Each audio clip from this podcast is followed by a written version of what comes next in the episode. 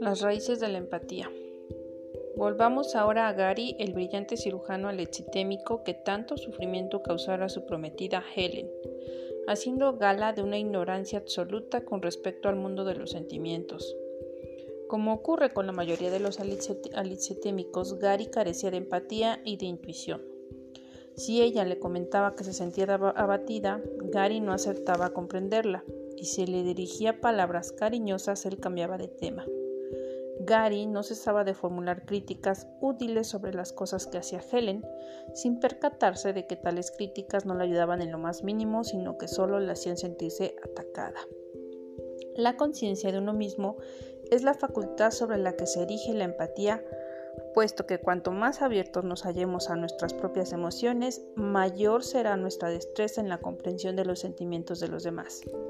Los alicitémicos como Gary no tienen la menor idea de lo que sienten y por lo mismo también se encuentran completamente desorientados con respecto a los sentimientos de quienes les rodean. Son, por así decirlo, sordos a las emociones y carecen de la sensibilidad necesaria para percatarse de las notas y los acordes emocionales que transmiten las palabras y las acciones de sus semejantes.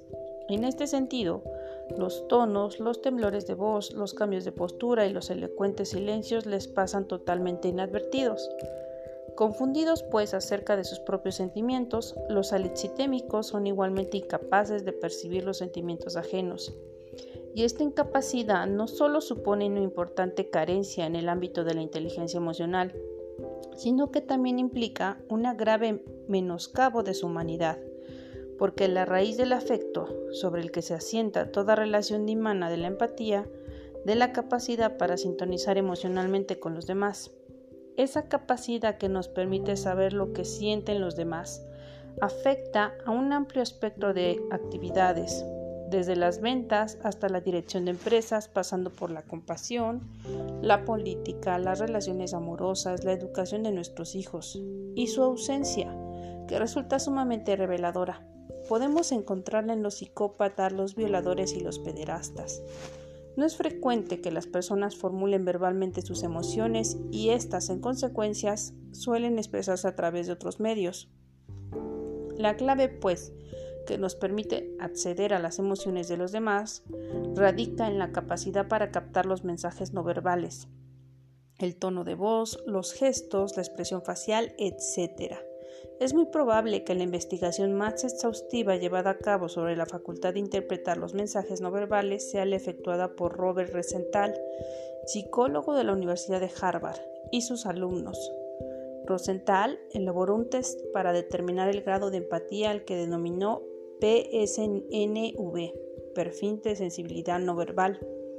Este test consiste en una serie de videos en los que una mujer joven expresa una amplia gama de sentimientos que van desde el odio hasta el amor maternal, pasando por los celos, el perdón, la gratitud y la seducción. El video ha sido editado de modo que oculta sistemáticamente uno o varios canales de comunicación no verbal Así, en algunas de las escenas, no solo se ha silenciado el mensaje verbal, sino que también se ha ocultado toda clave, excepto la expresión facial, que puede ofrecer pistas acerca del estado emocional. En otras secuencias, en cambio, solo se muestran los movimientos corporales, recorriendo así sucesivamente los principales canales de comunicación no verbal. El objetivo, en cualquier caso, consiste en que las personas que miran los videos detecten las emociones implicadas recurriendo a pistas específicamente no verbales. La investigación llevada a cabo sobre unas 7.000 personas en los Estados Unidos y de otros 18 países puso de manifiesto las ventajas que conlleva la capacidad de leer los sentimientos ajenos a partir de mensajes no verbales, el ajuste emocional, la popularidad, la sociabilidad y también, no deberíamos de sorprendernos por ello, la sensibilidad. Hay que decir en este sentido las mujeres suelen superar a los hombres.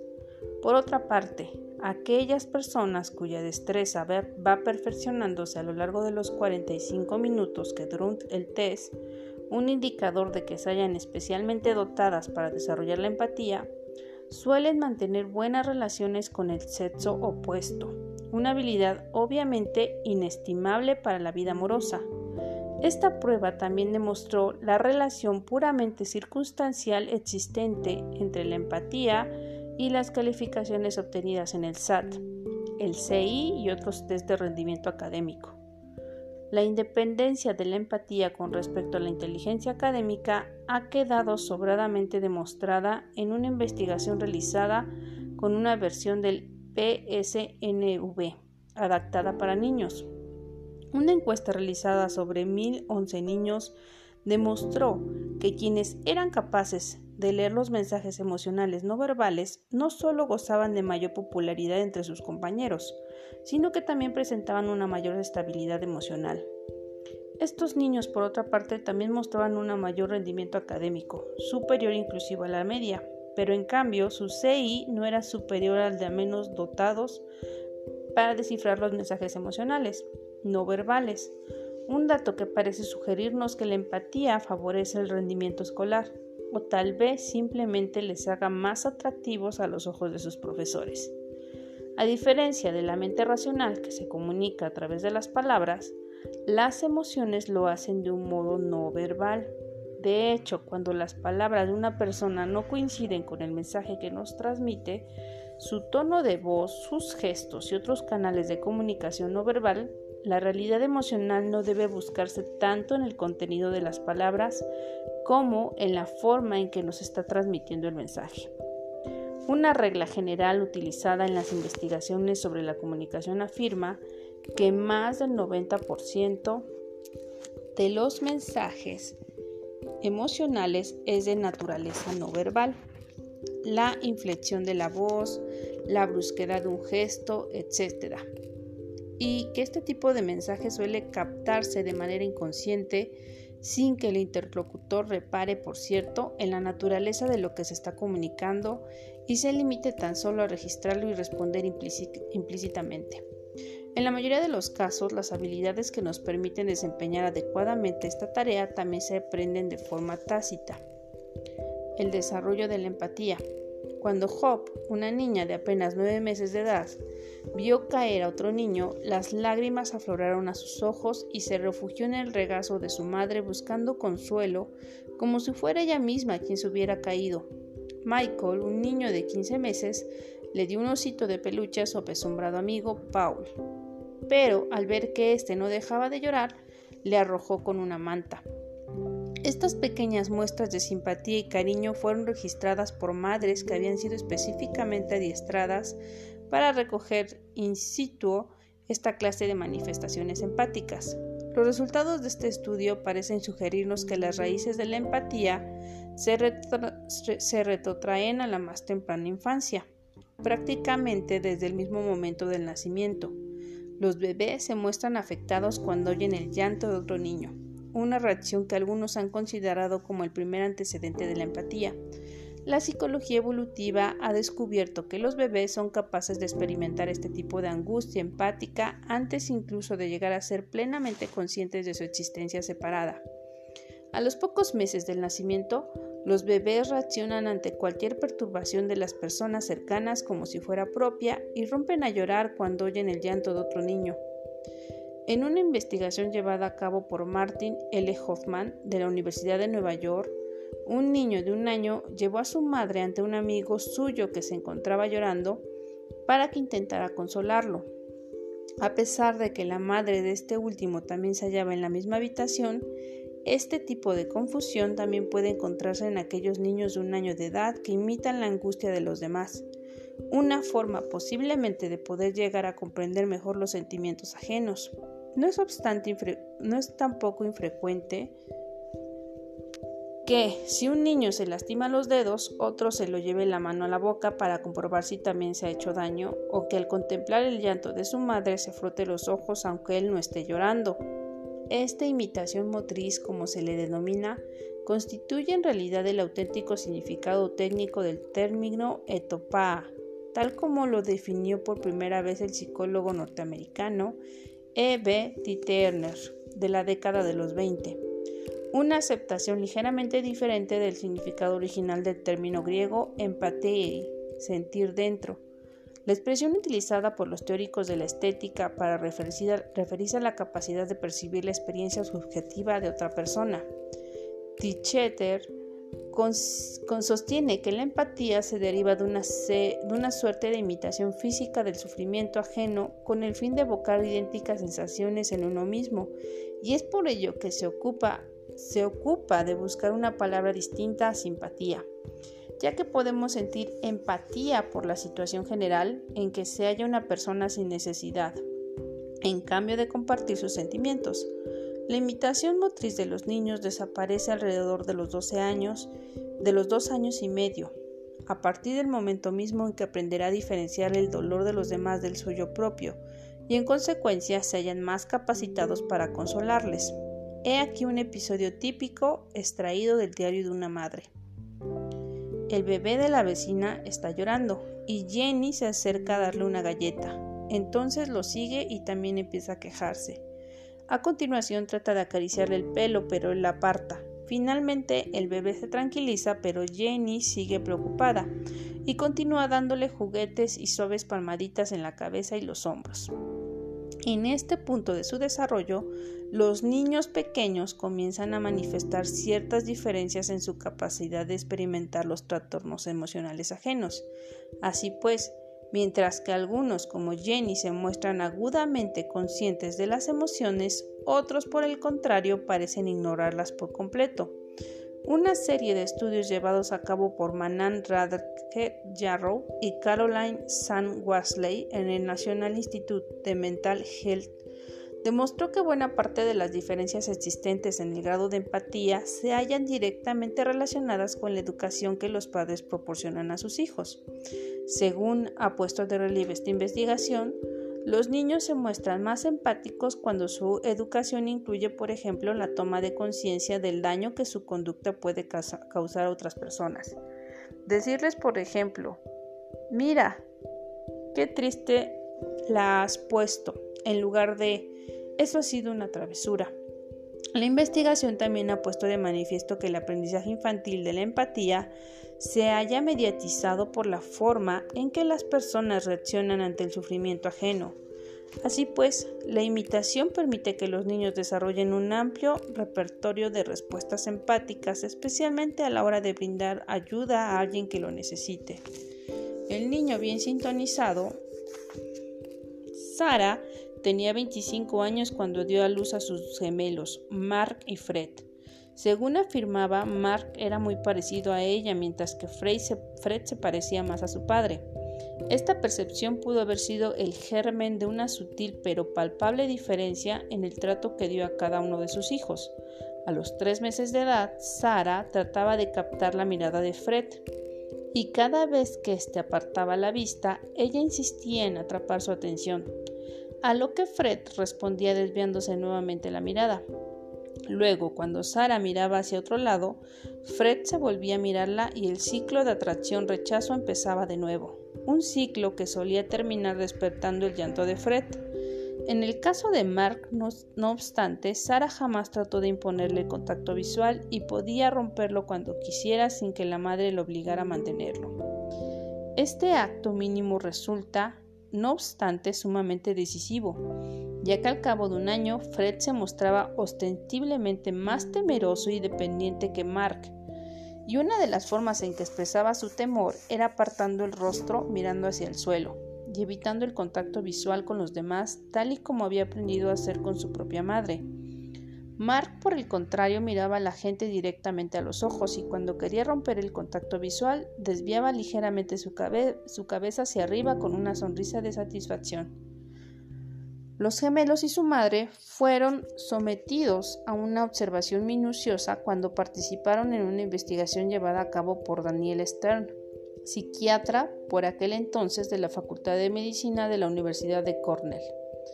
Stern que estaba fascinado por los minúsculos y repetidos intercambios que tienen lugar entre padres e hijos, es de la opinión de que el aprendizaje fundamental de la vida emocional tiene lugar en estos momentos de intimidad.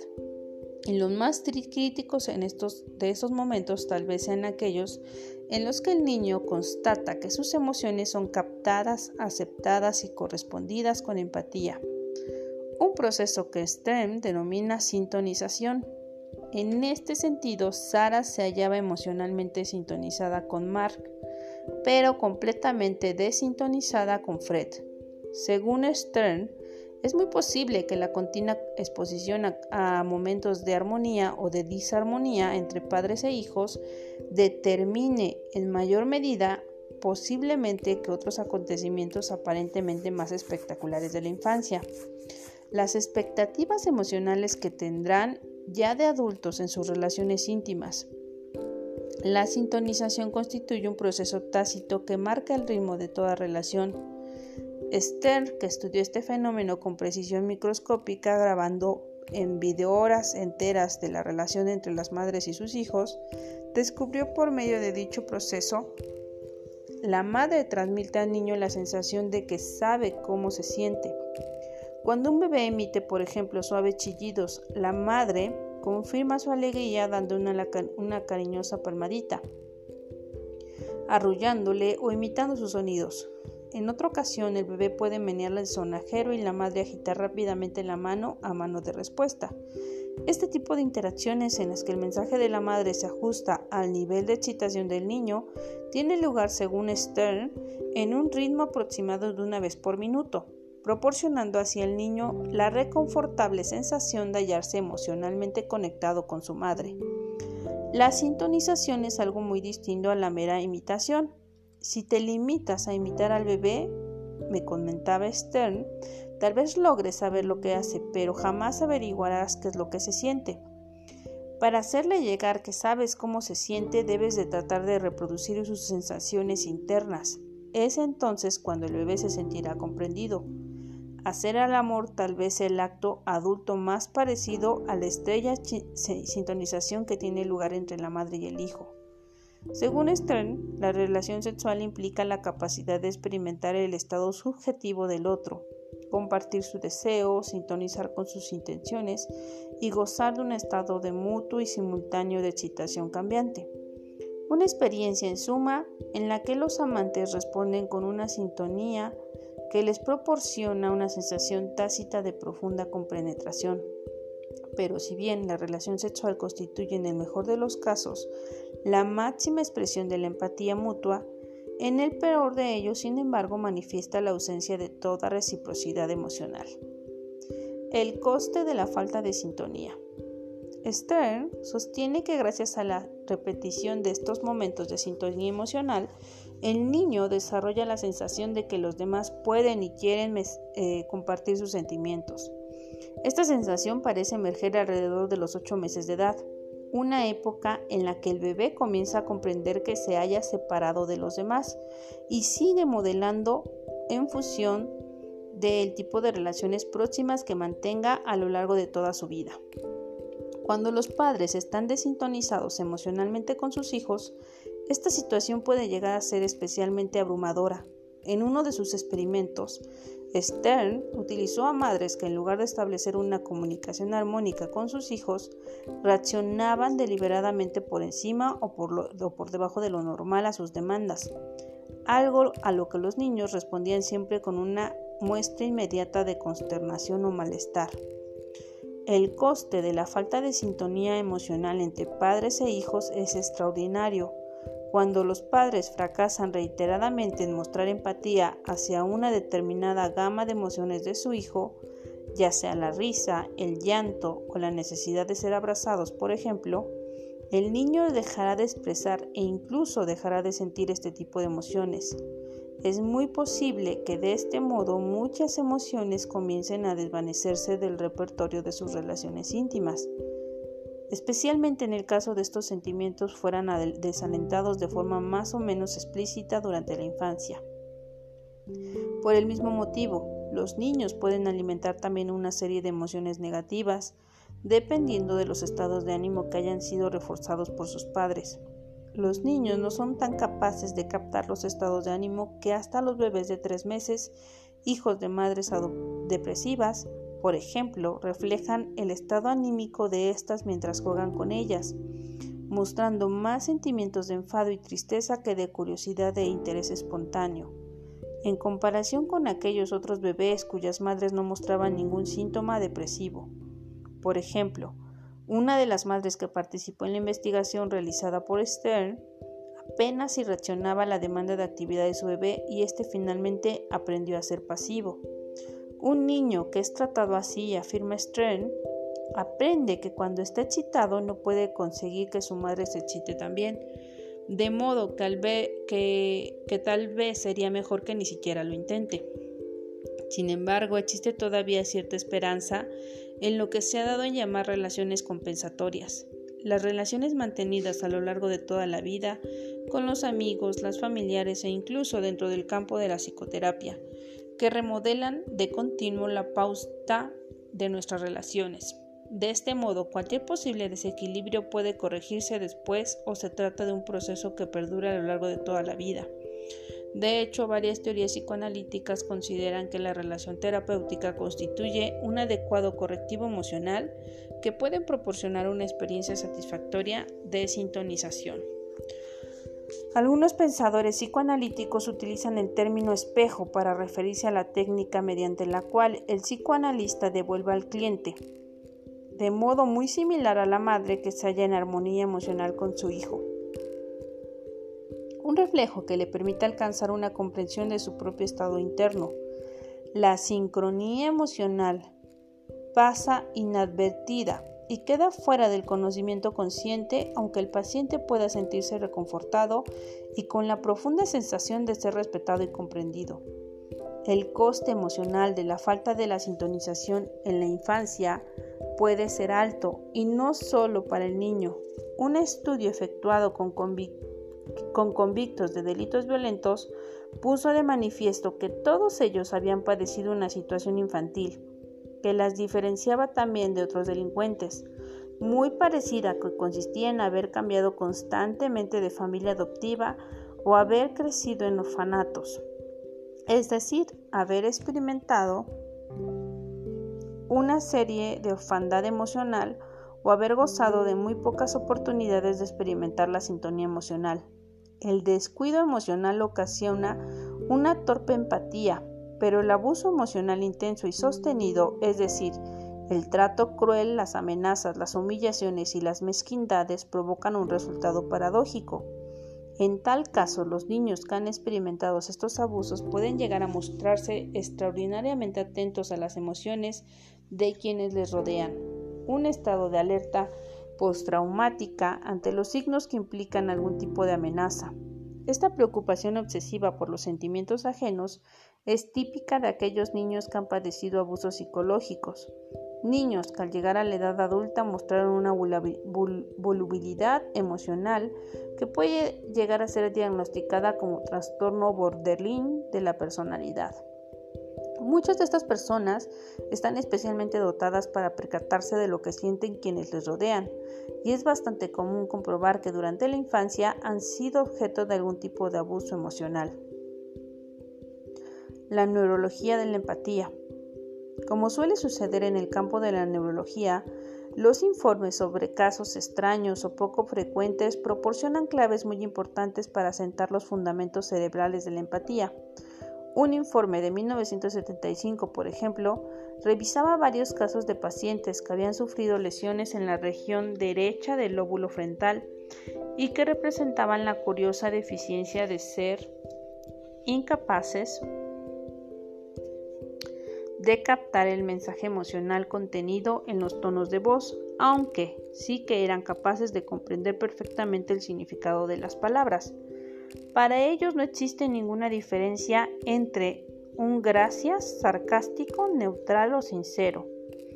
Otro informe publicado en 1979, por el contrario, hablaba de pacientes con lesiones de regiones distintas del hemisferio cerebral derecho, que manifestaban otro tipo de deficiencias en la percepción de las emociones. En este caso se trataba de pacientes incapaces de expresar sus propias emociones a través del tono de voz o del gesto. Sabían lo que sentían, pero eran simplemente incapaces de comunicarlo. Según apuntan los investigadores, Estas regiones corticales del cerebro están estrechamente ligadas al funcionamiento del sistema límbico. Estos estudios sirvieron de base para un artículo pionero escrito por Leslie Brothers, psiquiatra del Instituto Tecnológico de California, que versaba sobre la biología de la empatía. Su revisión de los diferentes hallazgos neurológicos y los estudios comparativos realizados sobre animales les llevó a sugerir que la amígdala y sus conexiones con el área visual del córtex constituyen el asiento cerebral de la empatía. La mayor parte de la investigación neurológica llevada a cabo en este sentido ha sido realizada con animales, especialmente primates.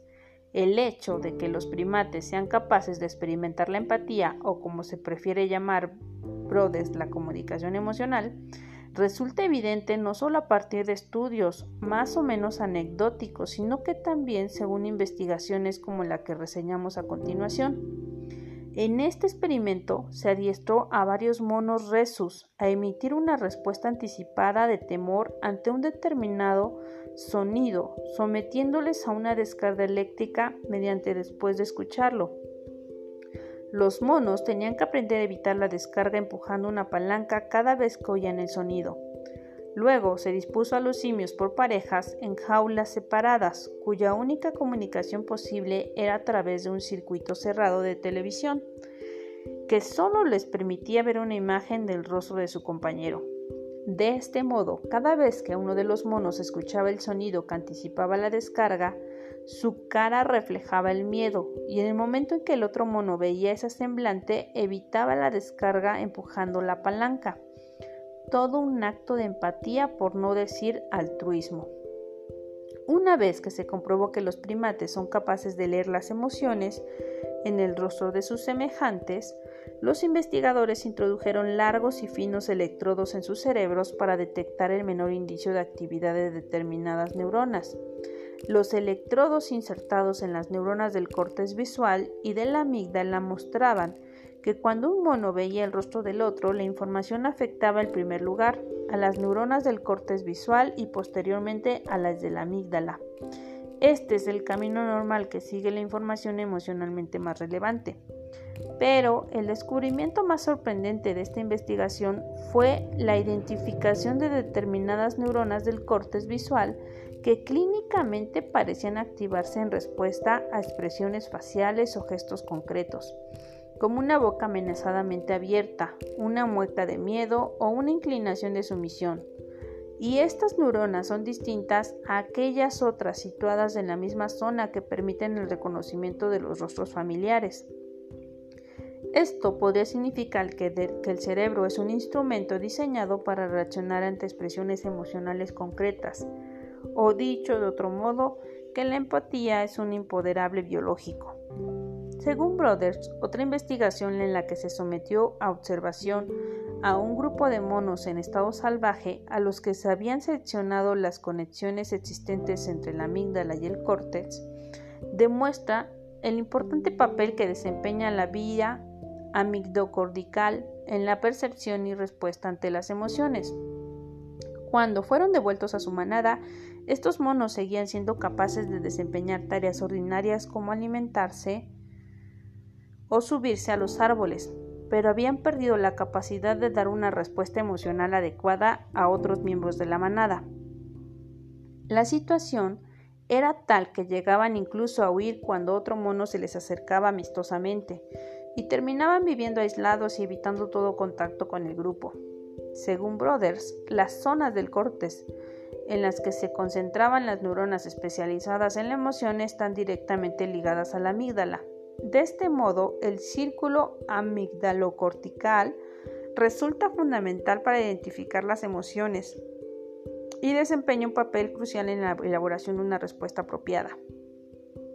El valor de este sistema para la supervivencia, afirma Froder, resulta manifiesto en el caso de los primates.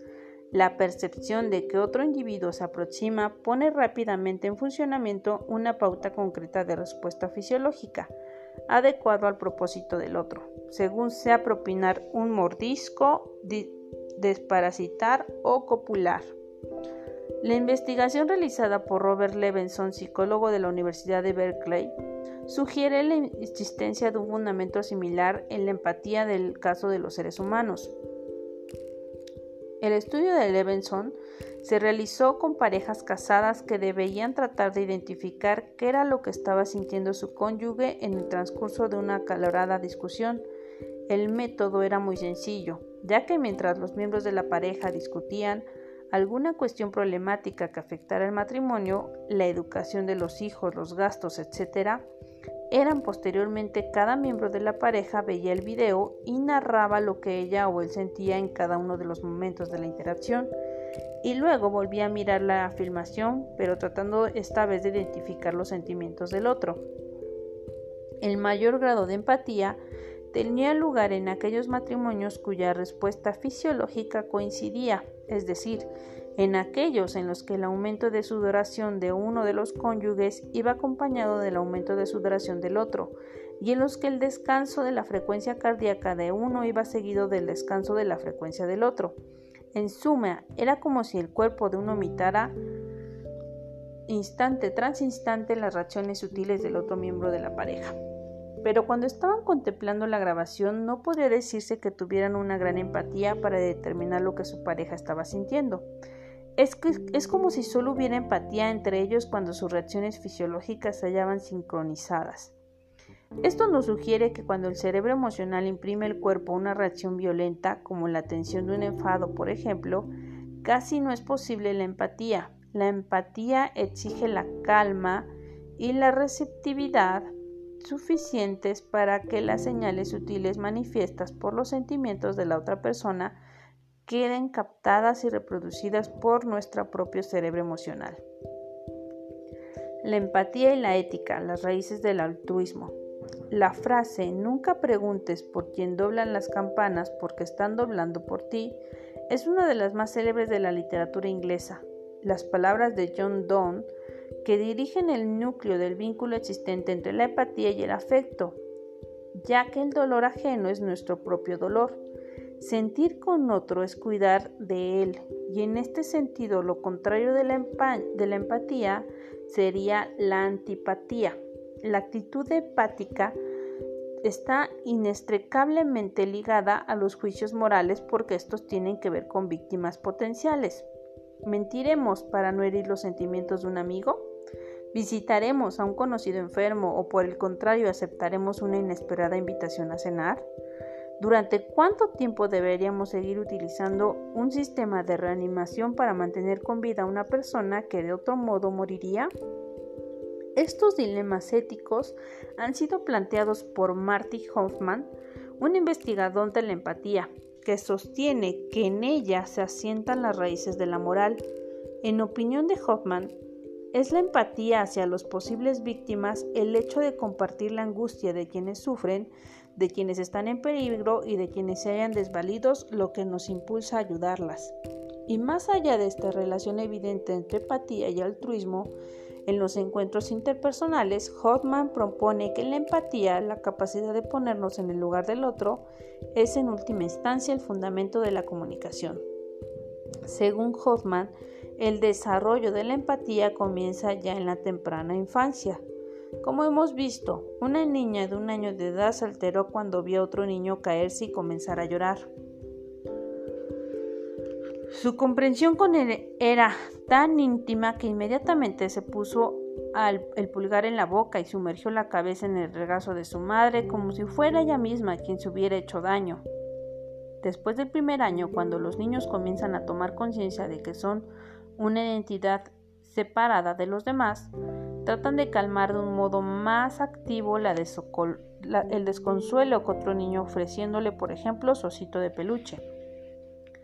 A la edad de dos años, los niños comienzan a comprender que los sentimientos ajenos son diferentes a los propios, y ahí se vuelven más sensibles a las pistas que les permiten conocer cuáles son realmente los sentimientos de los demás.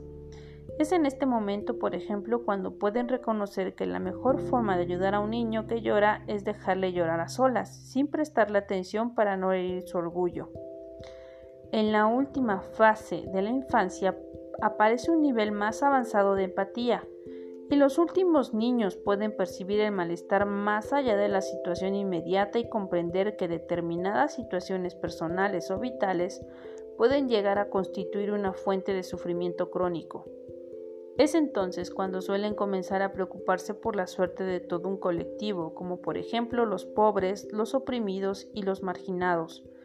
Una preocupación que en la adolescencia puede verse reforzada por convicciones morales centradas en el deseo de aliviar la injusticia y el infortunio ajeno. Sea como fuere, lo, lo cierto es que la empatía es una habilidad que subyace muchas facetas del juicio y de la acción ética. Una de estas facetas es la indignación empática, que John Stuart Mill describiera como el sentimiento natural de venganza alimentado por la razón, la simpatía y el daño que nos causan los agravios de que otras personas son objetos, y que calificara como el custodio de la justicia. Otro ejemplo en el que resulta evidente que la empatía puede sustentar la acción ética es el caso del testigo que se ve obligado a intervenir para defender a una posible víctima. Según se ha demostrado en la investigación, cuanta más empatía siente el testigo por la víctima, más posibilidades habrá de que se comprometa en favor. Existe cierta evidencia que el grado de empatía experimentado por la gente condiciona sus juicios morales. Por ejemplo, estudios realizados en Alemania y Estados Unidos demuestran que en cuanto más empática es la persona, más a su favor se halla el principio moral, que afirma que los recursos deben distribuirse en función de las necesidades. Una vida carente de empatía, la mentalidad del agresor, la moral del psicópata. Eric Eckrat se vio involucrado en un miserable delito. Cuando era guardaespaldas de la patinadora Tony A. Harding preparó un brutal atentado contra su eterna rival Nancy Kerrigan, medalla de oro de las Olimpiadas de Invierno de 1994, a consecuencia del cual quedó seriamente maltrecha y tuvo que dejar su entrenamiento durante varios meses. Pero cuando Eckhart vio la imagen de la sollozante Kerrigan en televisión, tuvo un súbito arrepentimiento y entonces llamó a un amigo para contarle su secreto, iniciando así la secuencia de acontecimientos que terminó abocando su detención. Tal es el poder de la empatía.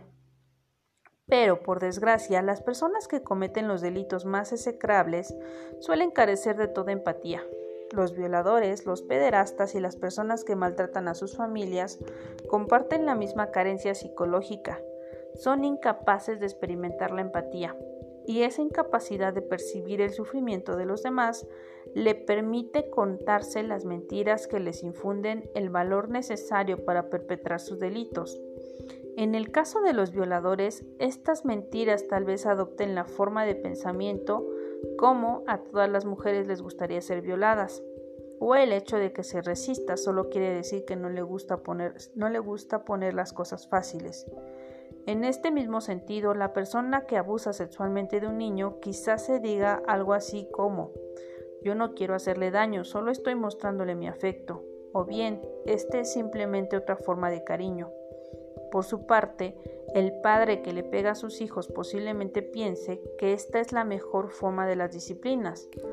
Todas estas justificaciones expresadas por personas que han recibido tratamiento por las conductas que acabamos de señalar son las excusas que se repiten cuando violentan a sus víctimas o se preparan para hacerlo.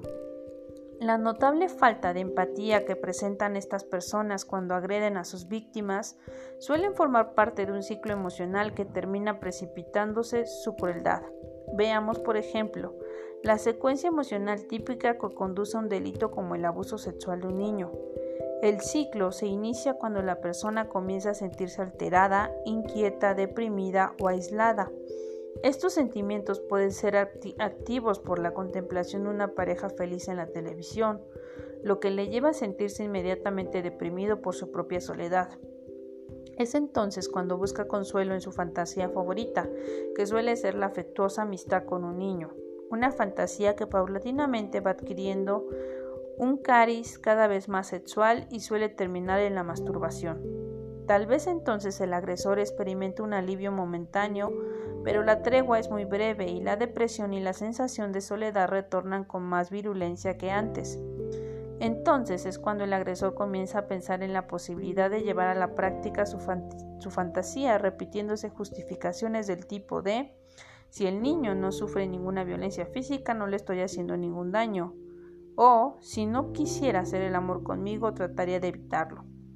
A estas alturas, el agresor ve al niño a través de la lente de sus perversas fantasías sin la menor muestra de empatía por sus sentimientos, esta indiferencia emocional es la que determina la escalada de los hechos subsiguientes, desde la elaboración del plan para encontrar a un niño solo, pasando por la minuciosa consideración de los pasos a seguir hasta llegar a la ejecución del plan. Todo esto se realiza como si la víctima careciera de sentimientos.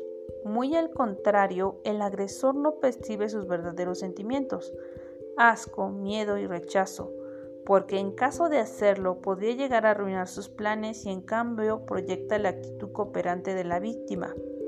La falta de empatía es precisamente uno de los focos principales en los que se centran los nuevos tratamientos diseñados para la rehabilitación de esta clase de delincuentes. En uno de los programas más prometedores, los agresores deben leer los desgarradores relatos de este tipo de delitos contados desde la perspectiva de la víctima, y contemplar videos en los que las víctimas narran desconsoladamente lo que experimentaron cuando sufrieron la agresión. Luego, el agresor tiene que escribir acerca de su propio delito, pero poniéndose esta vez en el lugar de la víctima, y por último debe representar el episodio en cuestión de desempeñando ahora el papel de la víctima. En, en opinión de William Peters, psicólogo de la prisión de Vermont, que ha desarrollado esta terapia de cambio de perspectiva, la empatía hacia la víctima transforma la percepción hasta el punto de impedir la negación del sufrimiento incluso a nivel de las propias fantasías, fortaleciendo así la motivación de los hombres para combatir sus perversas urgencias sexuales. La proporción de, los agresores sexuales que después de pasar por este programa en prisión reincidan era la mitad que la de quienes no se sometieron al programa. Si falta esta motivación empática, las otras fases del tratamiento no funcionarán adecuadamente. Pero si son pocas las esperanzas de infundir una mínima sensación de empatía en los agresores sexuales de los niños, menos todavía lo son en el caso de otro tipo de criminales como los psicópatas, a los que los recientemente diagnosticados psiquiatras denominan sociópatas. El psicópata no solo es una persona aparentemente encantadora, sino que también carece de todo remordimiento en los actos más crueles y despiadados. La psicopatía, la incapacidad de experimentar empatía o cualquier tipo de compasión o cuanto menos remordimientos de conciencia, es una de las deficiencias emocionales más desconcertantes. La explicación de la frialdad del psicópata parece residir en su completa incapacidad para establecer una conexión emocional profunda. Los criminales más despiadados, los asesinos sádicos múltiples que se deleitan con el sufrimiento de sus víctimas antes de quitarles la vida, constituyen el epítome de la psicopatía. Los psicópatas también suelen ser mentirosos, impertinentes, dispuestos a manipular clínicamente las emociones de sus víctimas y a decir que sea necesario con tal de conseguir sus objetivos. Consideremos el caso de Faro, un adolescente de 17 años, integrante de una banda de Los Ángeles, que causó la muerte de una mujer y de su hijo en un atropello que él mismo describía con más orgullo que pesar. Mientras hallaba conduciendo un coche junto a Leon Bing, quien estaba escribiendo un libro sobre las pandillas de, los Crips y los Blonde en la ciudad de Los Ángeles, Faro quiso hacer una demostración para Bing. Según relata este, Faro parecía enloquecer cuando vio un par de tipos que conducían el automóvil que iba detrás del suyo. Esto es lo que dicen Bing acerca del incidente. El conductor, al percatarse de que alguien estaba mirándole, echó entonces una mirada a nuestro coche y cuando sus ojos tropezaron con los de Faro se abrieron completamente durante un instante. Entonces rompió el contacto visual y bajó los ojos hacia un lado. No cabía duda de, que su mirada reflejaba miedo. Entonces Faro hizo una demostración a Vic de la fiera mirada que había lanzado a los ocupantes del otro coche. Me miró directamente y toda su cara se transformó como si algún truco fotográfico lo hubiera convertido en un aterrador fantasma que te aconseja que no aguantes la mirada desafiante de este chico, una mirada que dice nada le preocupa ni la vida ni la suya. Es evidente que hay muchas explicaciones plausibles de una conducta tan compleja como esta. Una de ellas podría ser que la capacidad de intimidar a los violentos en los que la delincuencia es algo habitual. En tales casos, el exceso de empatía podría ser contraproducente. Así pues, en ciertos aspectos de la vida, una oportuna falta de empatía puede ser una virtud. Desde el policía malo de los interrogatorios hasta el soldado entrenado para matar. En ese mismo sentido, las personas que han practicado torturas en estados totalitarios refieren cómo aprendían a disociarse de los sentimientos de sus víctimas para poder llevar a cabo mejor su trabajo. Una de las formas más detestables de falta de empatía ha sido puesta de manifiesto accidentalmente por una investigación que reveló que los maridos que agreden físicamente o incluso llegan a amenazar con cuchillos o pistolas a sus esposas se hallan aquejados de una grave anomalía psicológica, ya que, en contra de lo que pudiera suponerse, estos hombres no actúan cegados por un arrebato de ira, sino en un estado frío y calculado. Y lo que es más, esta anomalía era más patente a medida que su cólera aumentaba y la frecuencia de sus latidos cardíacos disminuía en lugar de aumentar, como suele ocurrir en los accesos de furia, lo cual significa que cuanto más beligerantes y agresivos se sientan, mayor es su tranquilidad fisiológica. Su violencia, pues, parece ser un acto de terror calculado, una forma de controlar a sus esposas, sometiéndolas a un régimen de terror.